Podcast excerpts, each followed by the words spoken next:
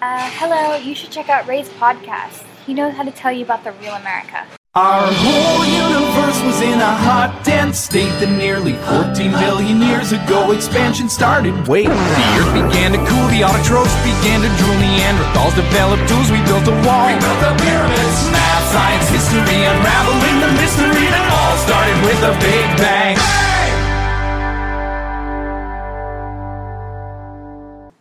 Hello，大家好，欢迎收听本期的老马侃美国，我是老马啊。大家听我声音可能觉得有些奇怪，似的，因为我生病了啊，声音有些难听啊。大家不要不要见笑啊，不要见笑，不要在那儿渐渐的笑。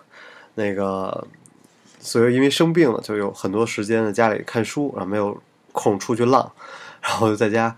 看了两本书啊，一本书叫做《啊死亡如此多情》，讲的那个临终临终的那种事件，医生的这种实录，还有点意思。然后看了一本耶鲁大学公开课讲死亡的，啊，不知道为什么生病了啊，比较关心自己的生死。然后呢，看整天刷微博啊什么的，刷那个微信，然后就看到有一个网络现象，我决定今天拿出来讲一讲，就是传销，在美国到底有没有传销？然后，呃，为什么引起这个想法呢？是因为特别火的叫 World Venture，啊，WV 啊，什么世界旅游的这个组织，现在很多人在这个组织里面。然后这就是传销，这就是传销，哎，然后美国确实还真是有。然后正好因为我也接触过美国的这些东西，所以我愿意拿出来单独跟大家聊一下这件事情，也希望在里面的人能够早日清醒啊。我呢，愿意先讲讲自己的经历啊，我是这习惯。那么以我个人的经历呢，就是我当时最早的时候在美国找工作啊，大学那个研究生毕业了找工作，就是什么简历都投啊。你想那个我们那时候就是，哎，其实大家那个没有在美国找工作，不知道我们有多辛苦啊。我们又不是什么牛人啊，也不是什么名校，其实名校也挺辛苦的。我发现，除了就那种大牛，像我们一般一般人都很辛苦啊。哇，真的就是上百份的简历投。什么都投，然后挨边不挨边的都投，然后就会收到一些什么面试啊，然后就什么都去啊，什么都去。其中我当时就被拽去了一个公司，后来发现就是传销啊，卖卖菜刀的，特别逗。然后，然后这件事情，但是我都，然后就我就发现是卖菜刀的以后，我就走了，因为我。就我我没有办法来相信这些东西啊！我知道只要有这么类似的说可以暴富的，就一定是假的。我觉得钱都是一笔一笔挣的，然后都是你辛辛苦苦赚来的。就辛苦吧，还也分，就是啊，很多人都很辛苦，但是你走在一个错误的路上辛苦，那你辛苦也是白辛苦啊。然后我还遇到过卖化妆品的。然后当时说是什么什么盐啊什么的，然后那个我还去来着，去了还跟我那儿试，你知道吗？特别逗。但我一看我就知道是传销啊，这跟安利什么都没有什么区别。所以我特别愿意跟大家讲的就是，其实不是说这个东西在美国有就证明它是好的，对吧？然后包括特别有名的美国几个那个传销特别严重，叫什么美安，就是他们经常搞一些大的活动，在什么。哪儿哪儿城市什么迈阿密，然后搞一大会，然后一堆人去，然后给大家讲成功学，就是美国梦，就包括我们看那些电影，什么《华尔街之狼》，对吧？这种销售的东西，我我不能说这个东西是从美国传回来的，是吧？啊，应该是美国传过来的，就最早庞氏骗局不也是美国传过来的吗？就是这种美国梦的东西是在美国非常多，而且合法。然后我帮大家去查了一下啊，就是。我觉得在我们中国出现的一些呃骗局的东西，会冠上什么美国怎么怎么怎么样，然后就说美国怎么样怎么样，然后大家就特别信，有这种崇洋媚外的东西在这儿。呃，大部分的事情啊，甚至包括是很多事情也是最简单办法，你翻墙拿英文 Google，你就知道到底是怎么样了。然后其次就有的东西是还真的是在美国有，但也不一定证明它是对的，对吧？不同的国家，不同的文化，您干嘛拿别人的事儿来评判自己啊？国外有的东西确实是不错，然后，哎，反正挺那什么的。我给大家再聊聊几个这个庞氏骗局吧。最早的时候啊，这个哥们儿叫庞奇，查查尔斯庞奇，然后那个一个意大利裔的人，然后啊，一九一九年的时候，他就编了一个企业，说投资啊，三个月可以得到百分之四十的利润。你想现在这骗局百分之十、百分之十、二十都开始一堆人在投啊，就是说说那个三个月百分之四十，然后呢就开始好多人去投钱，然后他非常成功啊，就是在七个月里边吸引了三万个投资者，收到了一百五十一一千五百万美元。那时候一千五百万美元，可真不真不是现在一千五百万美元。然后这个就后来就就开始就破了嘛，因为那个时候这个骗局也是没有法律控制的，所以所以这个公司呢，虽然他赚了这么多钱啊，但是二零年啊，一九二零年的八月还是破产了。后来最后他是这个人在四九年的时候是是去世了啊。其实怎么讲呢？我觉得我觉得大家赚钱就是美国这种。这种文化其实是不是特别好的啊？就是激励你啊，去赚钱赚钱去做销售销售的，销售当然很锻炼人，对吧？但你你这种骗人的东西还是挺啊，我不知道应该怎么讲。我我我觉得大家应该清醒一点啊！只要是这种占便宜的事情，包括我现在坐地铁也会有人说：“哎，哥们儿，要手机吗？”我总碰到这种事儿，我觉得他看我就像一个占小便宜的人啊。哥们要手机嘛？这种东西一定是骗局，只要占便宜就就没什么好。我来讲讲美国这种法律啊什么之类的啊，这种传销啊，它是很多人叫这个 direct marketing 啊，direct sell 这种直算属于直销呗，对吧？卖东西什么的。所以说这个旅游的这个事儿，我真的我一会儿我一会儿再讲。我这哎一脑门子官司，我觉得听着就是烦。这个首先我就觉得是朋友啊。特别好的朋友，你卖东西给别人的时候，我就特别不不不开心。我觉得你只要卖东西给我，你就没把我当朋友。为什么呢？这只是你的一份工作，但是你你走了以后，我这是我用的东西或者我投的钱算怎么回事儿？我有这样的朋友，我后来都快掰面了啊！北京人叫掰面，我觉得特别过分啊。这个传销在美国算是一直算是合法。你说这个安利啊、雅芳啊什么的，还真的是有。包括也有时候也有人敲门帮帮帮，要么是传教的，要么卖东西的，确实是有很多人在做这个。嗯，之前呢有有同事也是卖东西啊，说什么哎，你看我们家这什么什么怎么样，多好多好。然后转头别的同事就说说这个呀，就他们家那个攒攒了一柜子了，自己都卖不出去，天天跑这炫耀他用的东西多好。我觉得。而且而且你知道特别搞笑就是，呃，之前我跟朋友做旅游的朋友来聊做那个举行大型的聚会，然后这种活动在美国特别多，我觉得，或者是包括那种 camping 的小型一点的 camping，然后大型一点就租个酒店啊，大家一堆人交钱去。我参加过这种宗教活动的，同时也有这种传销活动的，然后也是什么人都有，跟国内一样，大学教授啊。什么这名校那名校的，因为大家对钱都是有渴望的，所以很正常。我觉得这种东西都很正常，但是就对钱有有有欲望是很正常的，你知道吗？就是大家过的可能都没那么好，谁可能都会突然缺钱，或者觉得哎这钱 easy money。但是你不要判断别人靠别人的头衔来去觉得哦，他做的决定就是对的，当然不可能。那大企业大老板他可能之前一直十年二十年做的决定都是对的，最后也破产了。那你能说这人做的所有决定都是对的？不可能。就不说别的，咱国家是吧？这不也都是摸着石头过河吗？我特喜欢那个逻辑思维啊，罗振宇讲一句话，说咱们国家就是打着吊瓶跑马拉松，还跑一冠军。今年这个跨年演讲，就说很有意思啊。所以所有人都是在摸着石头过河，你不能因为别人的头衔就决定别人说的所有事情都是对的，别人做的决定都是对的。您说是不是？然后再讲过来说，这个美国为什么不立法禁止传销？这我之前就讲过。我说，为什么美国有赌场、有脱衣舞，是吧？有妓女，是因为法律啊，不能阻止人有犯罪的意图，那是道德、信仰跟宗教。就是说，我要做一好人，是吧？别再最拿举例子，拿枪来举例子吧。之前美国那个枪击的那个事儿，不是让好多人都讨论，开始讨论美国为什么不禁枪吗？就因为如果我要想杀死你，那我拿刀都行，我拿随便拿本书可能都能杀死你。那我们要禁书吗？当然不可能了，对吧？我们这个枪只是一个工具，所以还有一个关于禁枪，还有人就是说，当时一老太太给我讲，我就说特有意思，就是说枪啊应该在好人手里，是吧？这这挺道挺有道理啊。就是这个法律啊。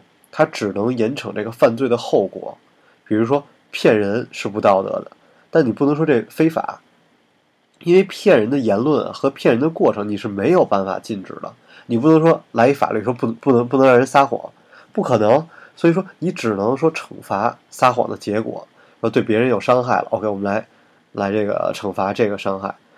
所以说，美国呢，当时他们就说没有办法来禁止这个传销。咱们国内有这个传销，是吧？有有法律禁止传销，我觉得这挺好，但其实也是很难，因为那个传销啊，我觉得当时我看报道也是，就是说传销都在讲啊，拥护国家政策什么的。所有人说我这一抓人，我这一直拥护国家呢，怎么说我们这变成传销了？所以说需要什么呢？需要新闻，哎，新闻的自由，新闻曝光，让老百姓知道这东西是怎么回事儿，然后别去信它。美国的法律呢，其实也是有一点儿关于，就是说也是有限制吧。比如说，最最严重的就是说，最集中的就是说，你不能有金字塔的法，你不能为了卖东西而交这种会费，然后一层一层的来发展下线，这个就一定是啊违法的了，这个就一定是这种传销了。但直销是可以的，但是直销也都是有，比如说有一些呃怎么讲，就有有一些法律的限制，然后每个州有不一样啊。其实我特别想聊的是，因为我觉得为什么会有传销这种事情在美国发生？其实宗教就很像，很多人说让我聊宗教，然后我说我一直说我说我自己就是一基督徒，所以我不太愿意在公众场合讲这种，特别在电台这种地方来讲，我可以私下怎么聊都行啊，但我觉得就不太好，因为我愿意尊重每个人不同的宗教信仰。但其实说到传销，其实就跟在想到宗教就很像，因为。宗教也是挨家挨户敲门，或者是拉亲戚朋友去信，然后给你讲这些好处。我看到最搞笑的一个观点就是说，传销是从摩门教而来的，因为摩门教特别富嘛。他为什么那么富？就是因为他他让你必须要遵守十一奉献啊，这是其中之一吧。就是很多人都是信摩门教嘛，然后让你叫十一奉献，这是其实圣经里边一句话。耶稣当年在那个在讲过，确实耶稣呃说过这样的话，就是说那你的赚的所有钱其实都是上帝的恩赐，那么你应该拿出十分之一来奉献给教会啊，然后让教会更好的工作，然后啊，所以呢。对，然后哎，我我不能讲我自己太多的这个对于宗教的认识，其实不是特别好啊。对于很多很虔诚的基督徒，就可能会觉得我的想法太过于开放了吧，或者太过于现代。对，但是啊，whatever，讲回传销，就是说很多人觉得传销其实也是通过宗教来产生的，其实很有意思的一个看法。我们很多的留学生刚去呃国外读书的时候，都会被邀请去教会。然后会有免费的晚饭，然后大家开始聊，然后你的生活，然后聊你的宗教，这是一个，呃，中国教会其实也是很让我感觉到很那个什么的一件事情。包括在国内啊，很多的基督徒都非常愿意拉你，就不管你心里怎么想，你心里有没有信，先拉你，哎，咱你先把受受个洗啊，你先受洗再说。然后就会后来的时候，大家在一起团契的时候就会说：“哎，你知道吗？今年我拉了几个人入会啊，那种感觉就跟传销特别像。”然后我就说：“我说您是在积这个积分卡的吗？拉进十个那个信信教的人，您就能上天堂了是吗？”就我是特别不愿意做这种事情的，因为我觉得，呃，说说说好听一点，就是我觉得是上帝在拣选每个人，让你信教或者不信教。所以你可以看到教会的时候，大家都会，都很多人都在讲自己，呃，可能不幸运的一些事情，或者不太好、不太好的一些事情。所以我们每个人也是啊，当你特别顺利的时候，你是只相信自己的，你觉得自己什么都可以做到；而大部分的人都是在自己不顺利或者有些困难的时候，才会去寻找宗教的一个一个庇护或者一个安慰吧。我前段时间啊，不是前一段时间了啊，有日子了，一个牧师啊，从美国去成都。然后因为成都，然后重庆那边哈官场震动，所以很多商人都改信基督教，然后侍奉那个呃牧师，让他们 住的特别好，然后吃的特别好，然后给他们讲，哎呀，我对我的生意也不知道怎么办，然后那个寻求宗教的庇护，然后来祈祷，祷告让自己能够平安什么的。其实也是就是其实其实宗教这种事情，哎，我们真的可以拿一期，我可以讲一天一夜，我可以把从那个最早的呃犹太教，一直到现在基督教，一直到现在中国，现在包括美国那个比较现代的宗教，我可以拿出来真的好好讲一期。讲回传销啊，这个 adventure 这个旅游，因为我的节目，我我就看到这个传销模式的时候，我是机灵了一下，因为我。这不刚回国嘛，所以我刚知道这事儿。然后这件事情其实一年前就央视都已经报过，说它是这个传销了啊。但是现在依然很多很多人在里面。然后，但我而且我看到这个为什么很机灵了一下呢？是因为我的节目，我觉得我一直在宣传的一个核心价值观，就是让大家多出去玩儿，多去周游世界。然后趁着年轻是吧？那个或者无论你多大年纪，你应该看看这个世界。然后，然后那个无所谓你的工作。所以我觉得我的价值观就是跟他有点像，所以他也是说你可以花很少的钱，你就先把世界周游了再说。然后我就觉得啊，他这是靠这个来吸引很多人，让你交一部分钱就进去，然后就可以去旅游啊。然后那么我来说一下，我觉得它不好在哪儿？比如说他让你花很少的钱去，其实在北京啊，我又接触到另外一群人，是也是一个地下的一个模式，让一个旅游的模式是集资。就是你交个十万块钱给他，然后他每年保证你出国旅游两次。其实这一定是一种私下的集资的形式啊。然后他在这个做投资，肯定盈利超过你这两次旅游的钱。然后是一个小范围的，就，呃，这个这个 World Venture 还不如还不如这个呢。这个最起码大家是认识人啊，一起来做做一些投资什么的，也是有风险。我觉得旅游吧，就是你先不要把钱想那么重，对吧？我能看到很多人去穷游，然后我觉得穷游也很好玩，然后我也穷游过，住青年旅社什么的，但我总觉得这不是，就不对，就有感觉是你在占便宜的那个感觉。我我以前也跟团旅游过，我每次跟团的时候，我都说，我跟那导游都在聊，我说这好多人出来旅游啊，跟您这跟团，总觉得还得赚您钱才过瘾。我说这出来玩不就是一花钱的事儿吗？所以，一般的自费项目我都会花钱的。我觉得您出来玩不就是花钱来的吗？所以也是让我觉得挺那个啊，挺心里也是觉得挺感慨的。就为什么这么多人啊，然后要加入这个去占便宜？就是如果你把占便宜这事儿放一边儿，你说你出去旅游就是为了放松，你不怕花钱，你肯定不会加入这个组织的。真的，而且您肯定玩的更好。这世界上啊，就是一分钱一分货。我我就老占小便宜，我都不知道因为占小便宜吃了多少亏了，所以我特别愿意告诉大家，您出去旅游是吧？你看看可能有点情节，或者说看历史，对哪部哪个国家历史特别感兴趣，你就去那儿看一看。我录这期节目的时候呢，我妈现在还在西班牙呢，她也是，她有的观点，我觉得我之前是特别不认同，有的时候其实还想想特别有道理。她就是不看那么多 乱七八糟的新闻，不上网查。他就认定中国呃最大的旅行社啊，他就每次都去那儿，已经去了多少国家了就去那儿。一问啊，你这周多少钱？或者这个想去什么这个湖？这个湖的团没成型，那你给我报一别的，去那儿就定，特别快。每次的做这决定都特别快，他也不自己去玩。他说我宁愿跟个团，我了解了解当地的文化，还能跟当地人聊聊天啊。你这个虽然英语言不行，你总有导游吧？导游就能聊聊天儿，导游也都在当地生活。也是另外一种方式旅游，我觉得挺好的，对吧？那他既然不愁不怕花多多多花钱，那他肯定能玩的特别好。我觉得，我觉得这个这一点我也挺敬佩他的。所以我希望大家，如果您是在这个 World Venture，您知道您自己在做什么，你心里也跟明镜一样。当你做了一年，你一定知道自己有没有赚钱。不要朋友圈都是假，都是给别人看的。那你问问自己内心啊。然后你玩的怎么样？美国也一直在宣称这种华尔街的这种销售模式，给大家打鸡血，让大家通过销售啊什么的，能够完成自己所谓的美国梦。但我还是希望我们所有的人都是踏踏实实的。可能有的时候是我越不了解一个地儿吧，我觉得越喜欢它。比如日本啊，我我都没去过日本，但我有时候看电影什么的，我特别喜欢日本它那种。模式啊，工匠精神吧，算是老罗的这个讲的这种工匠精神。每个人可能就开一面包店，哎呦，做一辈子特幸福，是吧？在一企业里工作，一做就是一辈子，哎呦，我觉得特别好。所以我要再提这个智商税的这个概念，你要，在美国，我看这些传销的公司啊什么的，好多人在网上问这个公司是不是传销，那个公司是不是传销。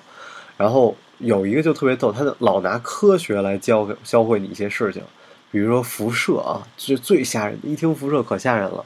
说，然后就卖这些药，让大家去通过他们的销售理论去骗人钱。哎，说的都是包装，其实就是骗人钱呗，去卖卖药什么的。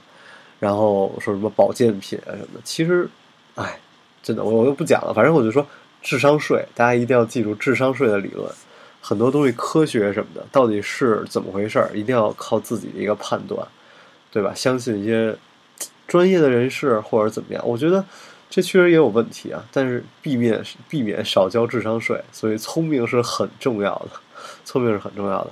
大家不要迷信美国，千万不要迷信美国。我说我做这电台，我跟很多人都讲，我说我为什么做这电台，就是觉得好多人装逼，把美国的东西装的特别好，回回来骗人。我说我要把这些高大上的东西都把这外壳都给剥开，给大家看一看。我之前做过一个小的一个分享会，专门讲的就是在美国怎么装逼，怎么去用这些游轮啊，怎么去租游艇趴，怎么去开飞机啊，怎么什么冲浪啊，这种帆船什么的，这都。这些东西在美国都很便宜，我专门讲过，这也做过这么一个分享会，其实挺有意思的。对，所以讲回这个传销，我也是希望大家别贪小便宜，哎，要出去旅游就踏踏实实旅游，自己在网上订个机票、订个酒店，该去哪玩去哪玩，便宜有便宜的玩法，富有富的玩法，是吧？包括现在这种一站式的酒店，我看国内现在也开始有了，国外叫 All Inclusive Resort。想去度假就订一个这个，去那儿花一笔钱，什么都不用操心，随便吃随便喝，多好！十年前的时候，哎呦，十多年前了吧？那时候特流行去香港旅游啊，然后说去香港，好多人花几千块钱，我去香港了，玩的特别不好。然后那个时候我们也是去香港了，我说你就多花钱你肯定玩的就好了，你住的好一点，自己定，然后你去游乐园，你去游乐园去迪士尼，你玩玩一天，你玩不就好了吗？所以一分钱一分货，不要为了去一个地方而去一个地方，踏踏实实的那么玩，行吧？这就是本期的老马侃美国啊，生病中的老马，给大家聊了一聊，在美国还真是有传销这么回事儿。好，那我们下期节目再见啊！节目最后给大家放一首歌，叫做《Wherever You Will Go》，就是说这个每期节目都有人问啊，说你这歌是什么？这我跟大家再读一遍，叫《Wherever You Will Go》。就是说，无论你去哪儿，我都跟着去啊。歌词里边有写啊，I will go wherever you will go。每次看到这种歌词啊，我就特喜欢，我就想跟那个大学生说，现在就是毕业季嘛，你遇见一个对的人啊，比你找着一个工作难得多。所以，如果要是差不多的话，不是那个就是说特别特别好的一个工作，俩人尽量去一个地儿，千万别异地恋。爱情啊，就是陪伴。俩人怎么都得在一起，当然也有那个朋友说什么异地恋很多年，我觉得这真的是很很中国的一个形式啊。大部分的朋友他们都会因为，比如一个男生找一个好工作，女孩就跟着去，因为真的哎，遇到一个对的人，你的事业没有那么重要。这么说吧，就是你的，如果你有能力，你在哪儿都能发挥你的事业，不要说为了事业非要去哪哪个城市，珍惜身边人吧。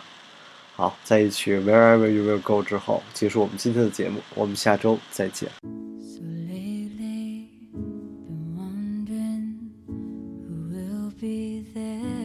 take my place when I'm gone. You need love to light the shadows on your face. If a great wave shall fall.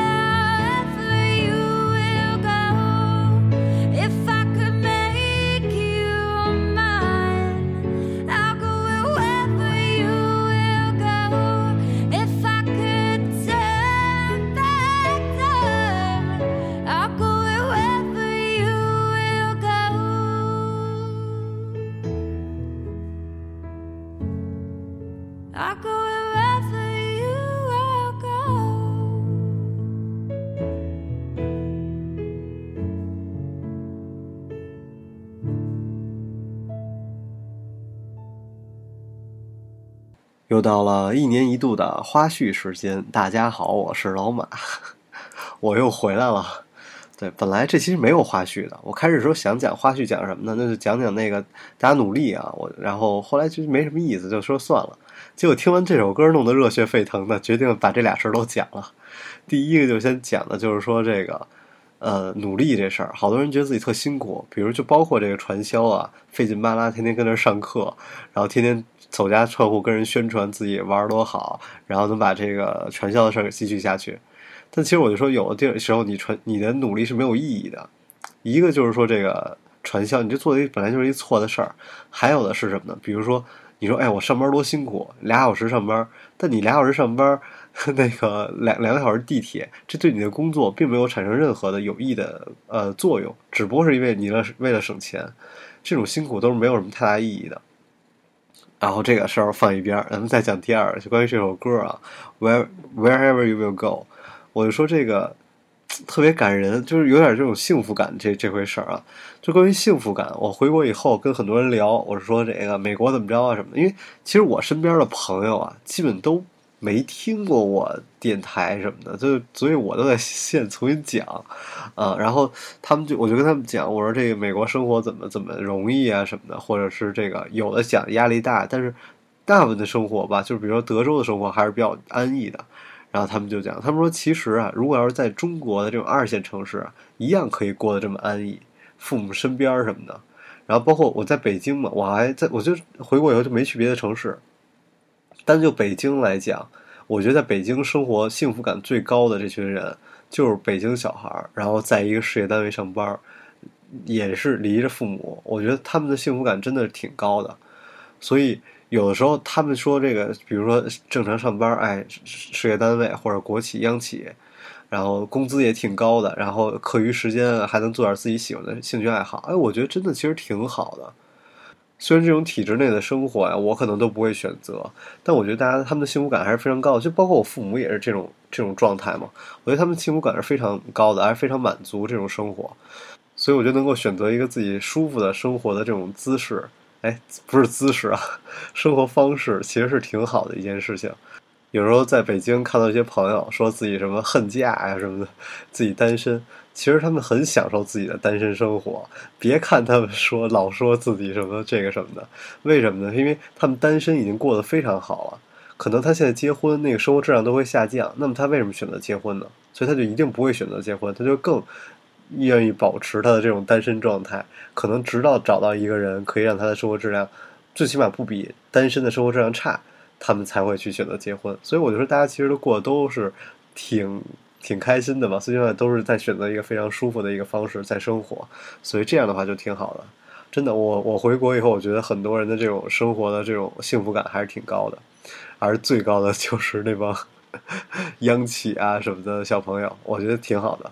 我是什么人都愿意跟聊天，有时候跟这小时工也聊，我觉得他们的幸福感也特别高，哎，收收入特别，收入现在越来越好嘛，包括这个送外卖什么的，其实其实我觉得这个大家都在一个很好的生活状态，然后对自己生活越来越满意，真的是一个很好的事情了。